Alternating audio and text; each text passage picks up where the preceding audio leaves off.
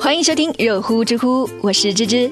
这几天呢，有看到听众在节目下方留言哈，说哎，怎么周末不更新呀？说实话，芝芝看到这个留言的时候，还是挺开心的。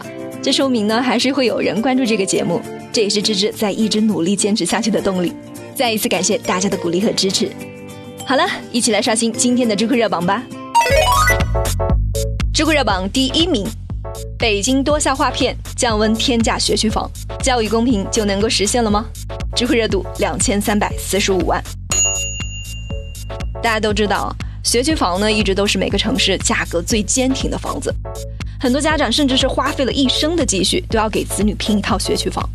但就在最近，北京针对教育资源最好的西城区动刀子了，开始实行义务教育多校划片区和六年一学位的政策。这是什么意思呢？就是以前你只要买了房子，就能够确定你的孩子能读哪个学校。多校划片区之后呢，买了房子得在片区内多个学校之间进行摇号读书，这就打破了教育资源的单一对应和垄断。这消息一出啊，很多网友就说，学区房恐怕是要凉凉了。其实呢，这对于整体教育资源都比较优质，基本上都是名校的西城区来说呢，影响并不是很大，因为不管怎么分配，读哪个学校都不会差到哪儿去。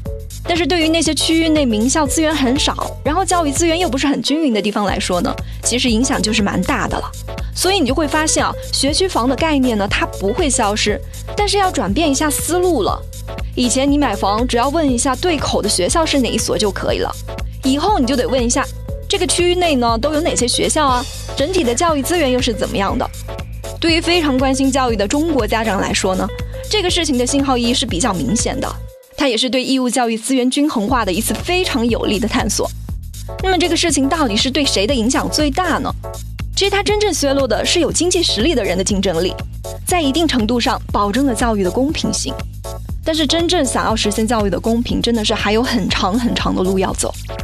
不过关于教育啊，只是完全把希望寄托在优质的教育环境上，花天价去买学区房，这也是不可取的。孩子的教育呢，更多的是精神上的满足。家长多抽出一些时间，耐心的陪伴孩子的成长，在成长的过程中发现孩子兴趣和强项，给孩子多一些引导，让他们快乐健康的学习也是很重要的。知乎热榜第二名，上海一小区停用快递柜，并且执行封巢，你们不是弱者，单柜利润已经超过两倍，知乎热度一千七百三十一万。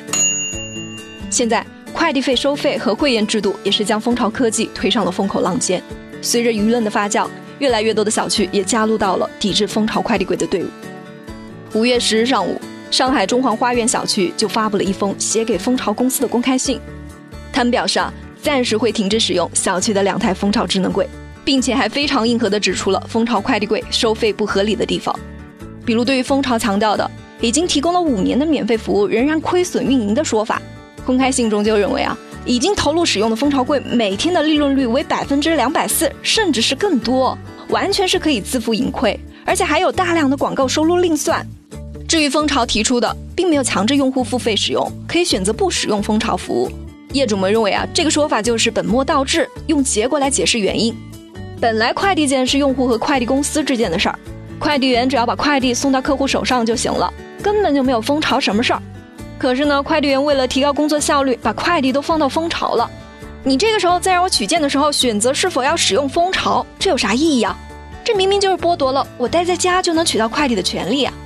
如果说放蜂巢是征得我的同意的，由于我自己的原因产生的超时费，别说是一块钱，十块钱我也付。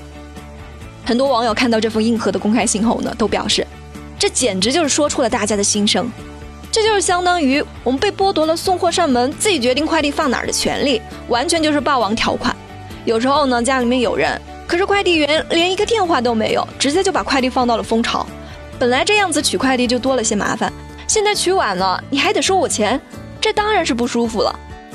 在商业上呢，有个基本的逻辑，那就是谁受益谁付费。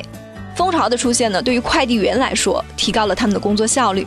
快递员派件的费用呢，均价是一块五左右，而他们平均也拿出了零点四元，近三分之一的费用放入了快递柜。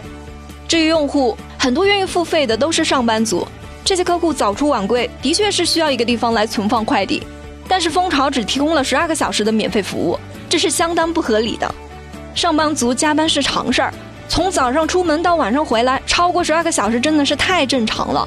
晚上有时候太黑也不会去拿快递，所以强烈建议延长免费使用时间。我想我们的社会真的是需要这样的消费者来发出有力的声音，来维护自己的权利。不知道你们是怎么看待这个问题的呢？欢迎在节目下方留言。智慧热榜第三名，Papi 酱孩子惯性引发争议，知乎热度一千二百五十六万。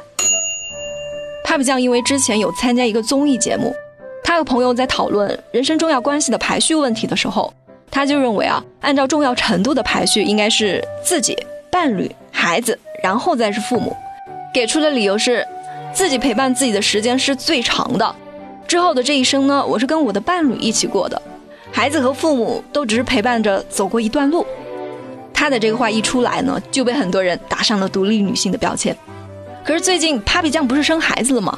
然后他的孩子因为随爸爸的姓而引发了非常强烈的争议。有网友就嘲讽她，说她作为独立女性却没有注重惯性权，这就是人设崩塌。但也有不少网友表示啊，人家 Papi 酱经济独立，有思想有才华，还开公司培养了很多员工，和老公也是从大学一直相爱到现在，现在又生了个孩子，爱情和事业哪一个都很精彩，这不就是独立女性最好的象征吗？